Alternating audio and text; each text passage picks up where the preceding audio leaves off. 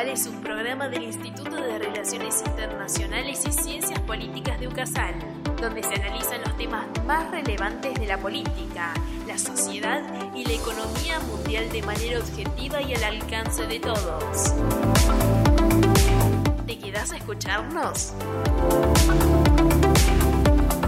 Bienvenido a Agenda Global, un podcast del Instituto de Relaciones Internacionales y Ciencias Políticas de UCASAL donde nos proponemos brindarte las herramientas para que puedas comprender mejor el mundo que te rodea.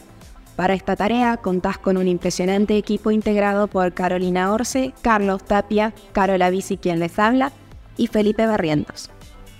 Gracias por la presentación Carola. Bienvenidos a otra edición de Agenda Global. El tema que hoy nos compete es el ingreso a la Argentina a la BRICS y sus consecuencias potenciales pantallazo de lo que son los BRICS. Eh, por lo que podríamos comenzar diciendo que su nombre es un acrónimo que refiere a Brasil, Rusia, India, China y Sudáfrica, siendo todas ellas economías emergentes, y este grupo se formó en 2006 y su Producto Bruto Interno Combinado es de más de 20 billones de dólares. Eso es cierto, Carola. Aparte, como dijo Alberto Fernández, con total optimismo, vamos a ser protagonistas de un destino común en un bloque que representa más del 40% de la población mundial.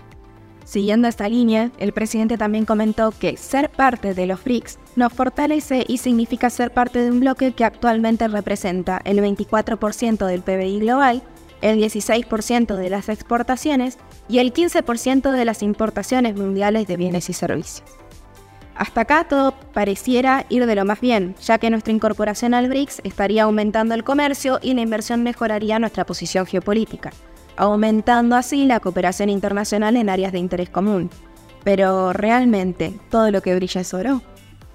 Creo que mm, una incorporación a los BRICS debería analizarse puntualmente la relación que tiene Argentina y cómo la maneja también con China, es decir, con ese énfasis, ya que nos referimos al principal socio comercial de nuestro país y en el momento que Argentina decide entrar al bloque, existe la posibilidad de que aumente la dependencia argentina hacia un país asiático, lo cual puede generar problemas en un futuro.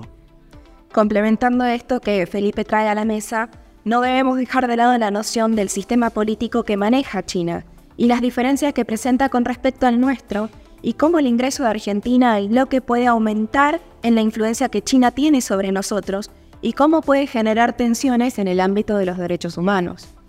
Estos dos aspectos como factores negativos de la incorporación de Argentina al BRICS en materia política, pero cuando vamos a materia financiera deberemos aclarar que el ingreso implica costo financiero, ya que debemos abonar un costo de membresía, significa que pasaríamos a cubrir no solo la contribución, sino que además deberíamos comenzar a realizar cambios en nuestras políticas económicas para poder alinearnos y ser compatibles con los objetivos de este espacio de integración.